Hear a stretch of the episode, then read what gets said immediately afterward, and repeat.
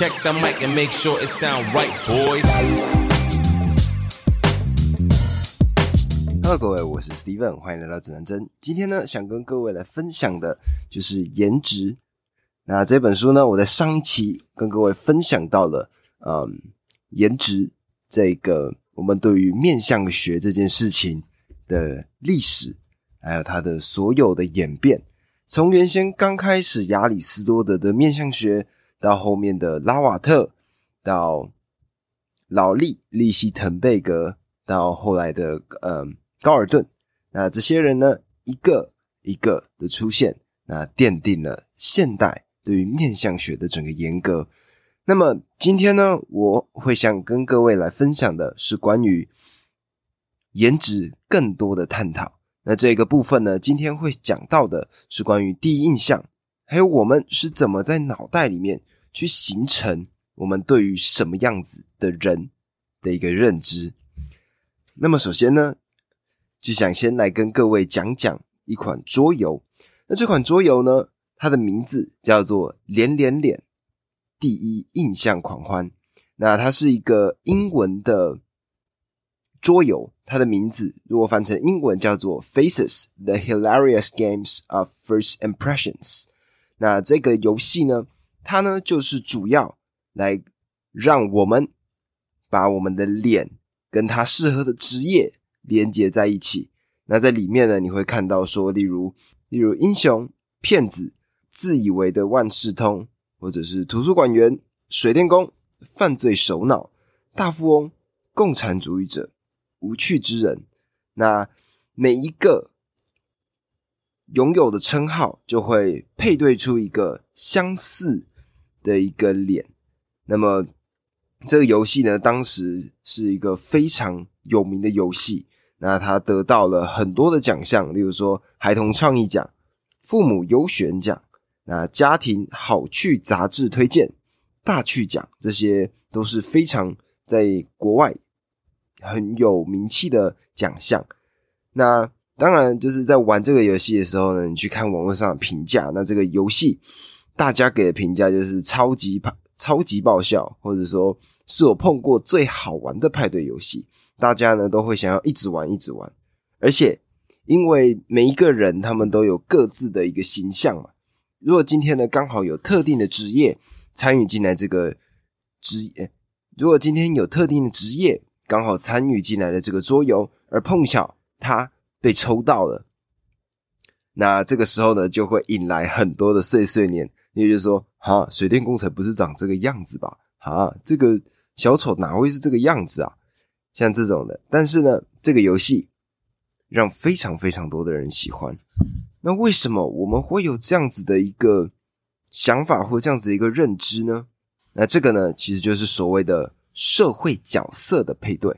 那这个游戏呢，其实早在一九三三年就以实验的方式，那去测验欧美国家的人们。那他们呢，是从《时代》杂志里面找出了很多。男男女女的照片，那他就将这些照片呢出示给这些受试者，那就展示给他们看，让他们呢用这些照片跟正确的社会角色来做一个配对。那你们可能会想说，哦，那或许就是因为这样子，大家都有一个固定的印象，所以说呢，配对出来的比率或配对出来的正确率应该是非常高的吧？但实际上呢，不是如此。例如说，在里面。歌剧女伶，那歌所谓歌剧女伶呢，就是不知道各位有没有看过嗯，歌剧魅影。那歌剧魅影里面呢，它的女主角那种他们会在演戏，然后也会唱歌，也就是所谓的歌剧女伶。那正确指出这个歌剧女伶的呢，大概占了百分之十八。那把这个歌剧女伶的这个人脸呢，错认成为律师的，却高达了整整两倍。那同时呢，也有一部分的人把这个歌剧女伶误认成为了大学教授或者是女演员的样子。那其中呢，当然也是有最符合刻板印象，然后甚至可以说是有一点点歧视的一个样子，也就是受试者他们在指认共产激进分子的情况，其实是最好的，因为呢，他们会从这些共产分子上面的粗糙的服装。或者说他们的呃外貌来去做一个评断。那透过这个实验呢，我们就得知到了一个状况，也就是说，其实这些形象、这些照片，他们早就刻在你的脑子里面了。现在呢，请你想象一下，一个律师他该长的是什么样子？那在我的眼里呢，律师我的想法就是穿着西装，然后戴着眼镜，而且是细框的眼镜，然后穿着皮鞋，梳着油头。很呃不苟言笑的样子。那当然，或许在你们的眼中，或许在或许在你们的想象里面，这个律师完全不应该是这个样子。所以这就可以很明确的指示出来了，就是我们其实都在脑海里面首先建构好了一个人的样子。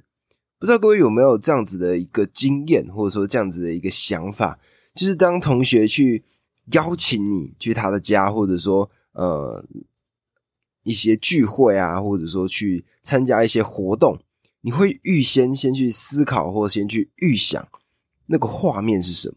你会开始思考他家长什么样子啊？开始去预期他的一个可能看到的画面。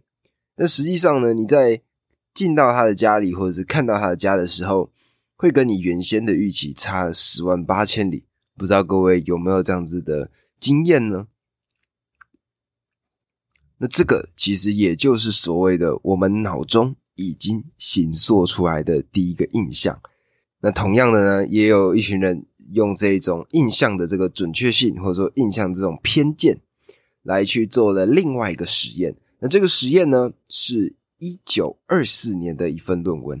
那这份论文里面呢，他们就是找了一大群的学生，然后呢，受试者就是跟他们说：“OK，我们接下来呢会给你一系列的照片，那请你把这些照片中聪明的人、智商高的人把它列出来。结果可想而知嘛，我们一定是没有办法很准确的猜对所有的人。”的智商高低，但是你可以发现，智商越高的人，在照片中看来是越干净、越聪明，他们的脸看起来更明亮的。所以呢，这个也第二次的证明了所谓第二次的证明了你的脑海中会事先的去预想出一个画面，而不只有实验。除了实验之外呢，就连漫画或者说动画。这种作品，我们也可以慢慢的看到关于脸或者印象对于这件事情有多么重要。那么这个呢，就是在书中写到的，他的这个画家名字叫做亚历山大·寇岑斯。那他呢有一本书叫做《美的原则》，那他呢就是用素描的形式来做实验。他试图呢要去创造不同种类的美，那他呢画了五张图，中间是一个最基本的人脸，那分别分成了左上、右上、左下、右下。那左上角的脸呢是坚决的脸，那你就可以看到他的眼睛还有他的眉毛是比较锐利的。那右边呢，你会右上角你会看到的。是柔弱美，那你在柔弱的这个形象中呢，你会看到的是他的眉毛是比较轻柔、比较柔软的。那你在左下角看到的，他会写的是慧洁美。那这个慧洁美呢，你可以看到的是她的鼻梁非常的高，她的眼睛的瞳孔是相比其他的人更为有深度的。那右边呢是锐利美，那锐利美呢，你就可以看到她的眉毛是更细的，然后她的眼神感觉像是洞穿了一切的样子。那这个呢，它是用非常精美的一个绘画手法来去呈现的。那是不是就是只有这种高贵、这种比较精细的素描画才能够画出这么漂亮的样子呢？其实实际上不然，怎么说呢？这是另外一位漫画连环漫画的鼻祖，他呢就画了一些很可爱，甚至可以说是很白痴的一些图片。那这些图片呢，你还是可以看到每一个人的个性。那这个人呢，他的名字叫做鲁道夫·托普费尔 （Rodolph Topfer）。那这个 Rodolph Topfer 呢，他呢就用了那种小孩涂鸦的方式来画出了很多很多的照片。那如果你们仔细看，如果有机会可以看看这本书里面的话，你就会发现说，他们呢把眼睛大大的，然后下巴宽宽的这一种人。把它当做是比较呃口疾、比较笨的一些小可爱，那把眼睛画的比较细的，感觉像是比较厌世、看透了这个世界的样子。而后来呢，他也画了一系列的以同一张脸来当做底的一种变，来当做他们打底的多种变化的图片。那他唯一变化的呢，就是他的上半脸。他呢就把他的下半脸全部画成同一个样子，那他的上半脸呢，可能就画出了非常多不一样的眼睛跟鼻子。那你就会看到，在这些图片里面，会发现你们把上半部遮起来，下半部的人你根本看不出来他们的变化。但是你如果把下半部遮下半部遮起来，那每一个人的上半部都非常非常的不相同，而且你会在这之中看到非常多不一样的个性。就有点像是现在疫情的时候戴口罩的样子。你呢，在看别人的眼睛、看别人的鼻子的时候，你就可以形塑出一个特定的印象。那说了这么多，到底第一印象我们是在多快的时间内形成的呢？其实很多人会说：“哦，那大概一秒吧，或者呃三秒钟。”错了，完全错了。其实我们只要在一百毫秒，大概就是零点一秒的期间内。我们就已经可以形成一个特定的印象了。那这个印象它到底会影响到什么呢？其实，在生活的各个层面，我们都会发现它有十分巨大的影响。不管是你在工作，不管是你在选举，这些东西都是非常容易受到脸这件事情的影响。那当然，我们会觉得说，OK。这样子的做法是不可取的，这样子的做法是不行的。我们不能够用这样子的方式来去定夺一个人。但是，其实每一个人都受到了第一印象的影响。那在二十世纪初的时候呢，有两位科学家，他们呢叫做凯撒林布莱克福德，还有亚瑟纽康，他们呢设计出了一个科学聘雇计划。那在这个表单里面呢，他会要求这些受试者填名字、个性、住址，还有贴上他们的相片。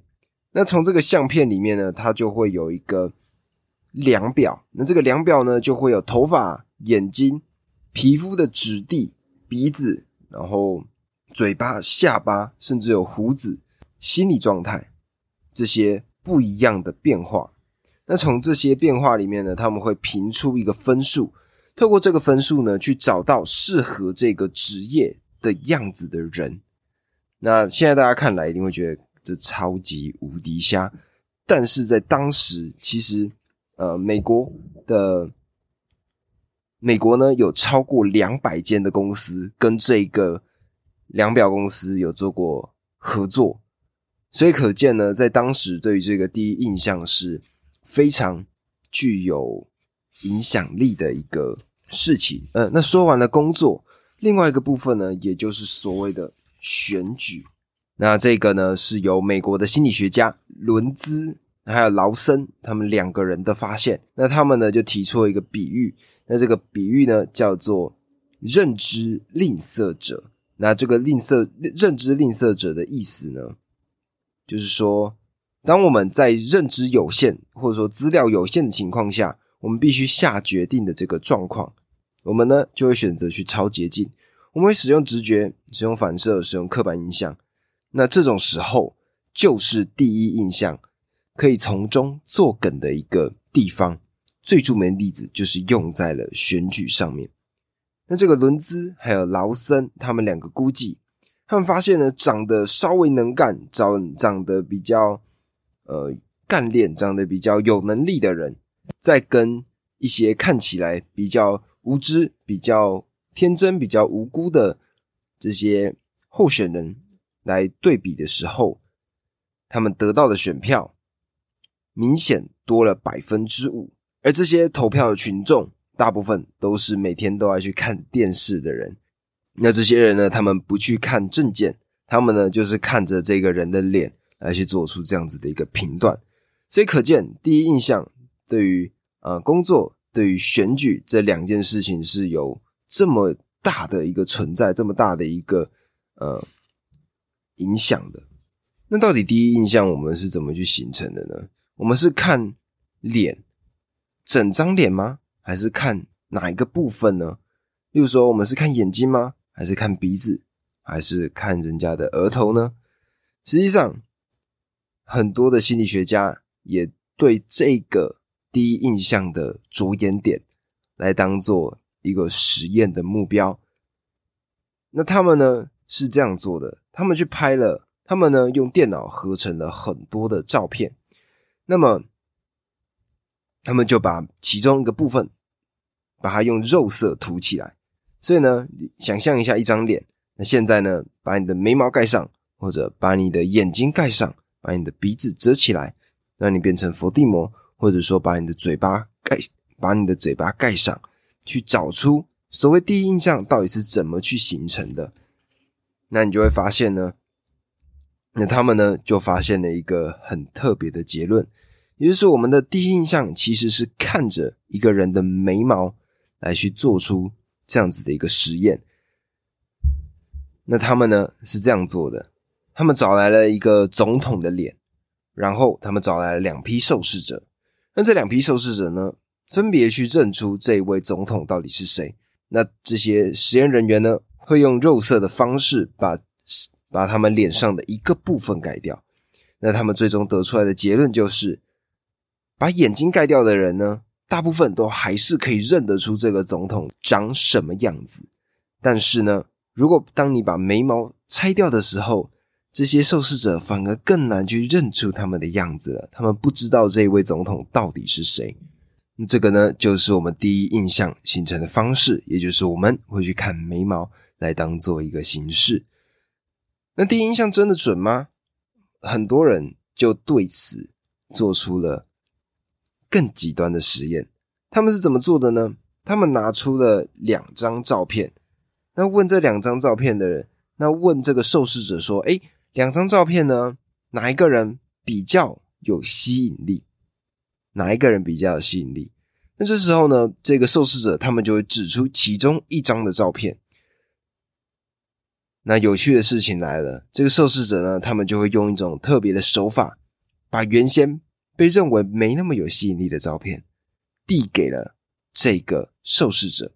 那这个受试者呢，他就在神不知鬼不觉的情况下，拿到了一张没那么有吸引力的照片，但是他的脑袋里面认知，他选到的这张照片是具有吸引力的。所以吊诡的事情来了，你就会看到在接下来的过程里面。实验人员一直试图说服他说：“这个人不怎么样，这个人长得不好看。”但是，这个拿到照片的这个实验者，这个被实验者，他呢，却疯狂的在帮这一位他原先认为没有吸引力的人做辩护。所以，第一印象真的可信吗？第一印象真的有那么的让人有办法去相信吗？我想答案应该就非常明确了吧。而除此之外呢，也有另外一个部分会影响我们的第一印象，也就是我们身边的环境。今天呢，我们对于一个人、一个状态有一个信任或不信任的认知，那是因为我们脑海里面有特殊的印象。那这些人呢？会跟我们原先在脑海里面的印象做出一个连结，进而去找出我们最终会发现的谁是信任的，谁是值得信任的，而谁呢是不值得信任的。那例如说，假设在你的生活中，你遇到了一个满脸横肉、长得非常凶狠的人，但是你知道他是一个值得信任的人，因为你在跟他相处的过程里面感受到了强大的信任感。那在这时候呢，你的脑海里面就会有一个印象说：“OK，这是我的朋友，他呢叫做泰山，他长得非常非常的恐怖，但是他非常的值得信任。”而今天呢，这个印象在你的脑海里面的时候，你在遇到了跟这一个泰山长得很像的人的时候，你会发现他的可信程度变高了。所以，我们的第一印象呢，又是由原先的一个认知去影响到的。那各位应该也有过这种经验吧？例如说，跟你同一堂课，或者是在同一间公同一个机构上班的同事。有些人在刚开始看的时候就觉得他其貌不扬啊，或者甚至觉得他有一点讨厌。但是随着时间越来越长、越来越久，你会发现你开始适应这个人，你开始习惯这个人的存在，你开始觉得，哎，这个人看起来也挺顺眼的。这个就是我们印象在形成的时候的一个很容易出现的一个形式。我们很常会去认知到说，OK，这个人他长这个样子，然后慢慢的去形成我们的印象，或所以，我们每一个人的脑袋都是由我们接触的环境去形塑出来的一个样子。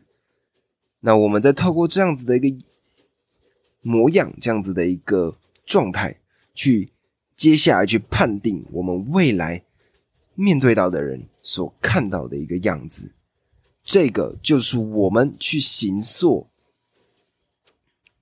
印象的一个最基本、最原始的一个做法。所以，我们的印象是怎么形成的呢？就是我们去看到，或者我们去接触到我们身边的环境，进而去找出我们的下一个印象。那透过这样子的一个印象呢，你就会有个光谱：哪一些人适合信任，哪一些人不适合信任。而在这个过程里面，你又会不断的接收到新的知识、新的认知、新的脸孔。在这个过程里面，你又会形塑出新的不一样的参数在里头。而这个就是你印象的形塑方式。那大家一定会想啊，那这样子我们是不是好像就不用去打理自己了？我们就没有必要去让对方。知道说我们是什么样的一个存在呢？因为没有一个判准的空间嘛，我们没有一个可以举世都认为这个是值得信任的样子。但实际上不然，就像刚刚前面我所提到的，如何去判定智商高低？大部分的人会认为干净的脸、好看的脸会有更多的智商分数。同样的概念，这件事情也影响到了我们要怎么样去给人家好的第一印象。现在呢，等于说我们把整个逻辑返回来，我们去思考的是，我们要怎么样去形塑一个好的印象给别人呢？我现在就会用各个方式去处理，因为你看，一个人形塑印象的时间其实只有零点。一秒，也就是在一毫秒的时间里面，别人就会认知到说：“OK，你是长这个样子，我对你要是什么样的印象？”然后慢慢的，这这个印象成立之后，所以我们应该怎么做来去让我们更具备魅力，更让人喜欢呢？那这边我提供了几个，那在这边呢，我会提供你们几个方法。那根据这本书里面，他所谈到的就是，对于多数人来说呢，其实增加黄色的色调会让你的脸看起来更加的健康，更加的有魅力。而这个黄色的色调呢，它不止只限定于亚洲人，它其实在白种人甚至是非洲人身上，我们都可以对于这个颜色是非常非常的敏感的。所以说呢，这样子的黄色色调会让我们看起来更加的。健康看起来比较吸引人，那我们到底要怎么样让自己可以有可以增添自己的黄色色调在自己的皮肤上呢？那答案就是健康的饮食。那健康的饮食，例如说，我们可以吃具有黄色素、橙色素、红色素的这些食物，例如说胡萝卜啊、南瓜、橘子、菠菜这些东西，它们都含有类胡萝卜素。那这些类胡萝卜素呢，它就会累积在我们的皮肤，那会让我们有更多的黄色，让大家呢看到你的时候，觉得你更具备健康、更有活力的样子。那除此之外呢，白里透红是大部分的人所追求的一个美好的面相，或者说大家会对于这个面相觉得更加的讨喜。那怎么样做可以让我们的脸更加的红润呢？答案就是运动。运动，我们呢在跑步、在打球或者进行各式各样的有氧运动的过程里面，我们呢血液会迅速的流动。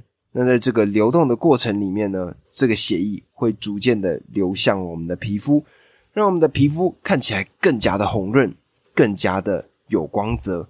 而这样子的一个样貌，这样子一个形式，会让更多的人认为。你是正向阳光的一个人，那当然最后呢，就是保持微笑，保持微笑。在我看了这本书的所有实验当中呢，我发现就是带着微笑的人，在这一个画面里面，在这些实验里面所得到的信任程度更高，大家对于他的认知，对于他的印象是更好的。面带微笑，嘴角斜斜的，稍微的上扬。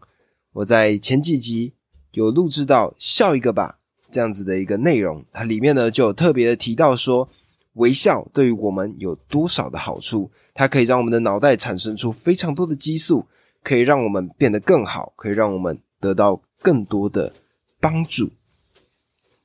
所以很简单的，均衡的营养，固定规律的运动。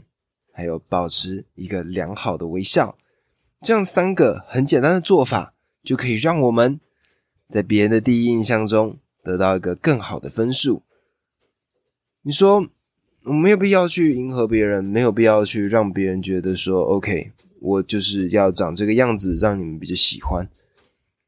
但是你今天在这个世界里面，你面对到更多的善意，你面对到更多的美好。难道不好吗？我们今天带着一个微笑看着别人，我们今天让对方感觉到更多的活力，让大家变得更好，让大家让整个环境变得更加的快乐。这个，我想就是在看颜值的时候，我所认知到的一个非常重要的心得。我们的印象会透过更多的认知。我们的印象需要的是你们来让我们的印象最简单的就是靠自己来去行塑。那要怎么让自己可以？那要怎么让自己变得更加淘气，变得更加的快乐？我想今天这本书推荐给你们，希望你们可以得到不一样的启发，让你们可以更快乐、更健康的继续向前，继续吸收。更多的新知识，那么这个呢，就是我今天想要跟各位来分享的颜值这件事情。那我在看这本书的过程里呢，我就会想到说，我之前在看一本书，呃，我之前前几集讲到的算命到底是怎么回事里面，讲到关于面相相关的一些事情。那我想，嗯，这些知识都是互通的。当你今天呢，在接触到不一样的东西的时候，不一样的内容的时候，你会开始跟你之前的这些内容渐渐的结合，最后它会形成一个非常严密的知识网络。那到了那一刻开始呢，你就可以旁征博引，你随时想讲什么东西，你都会在肚子里面有不一样的材料可以做使用。那这个呢，就是阅读的好处。我希望呢，可以让更多的人理解到，或者说学习到。书本里面的内容。那如果今天这一集呢，各位喜欢的话，欢迎帮我分享出去，让你身边的朋友们知道。身边最重要的朋友、家人都可以，甚至是你的男女朋友，让他们呢可以看到或者知道更多关于这样子的一个内容。那么今天的节目呢，我们就录到这里啦。欢迎在下方留下五星评论与我互动。喜欢的话呢，欢迎关注我的 Podcast 并追踪我的 Instagram 账号。我的 IG 账号呢是 Compass News C O M P A S S 底线 N E W S。那么今天的节目我们就录到这里啦，我们下次再见。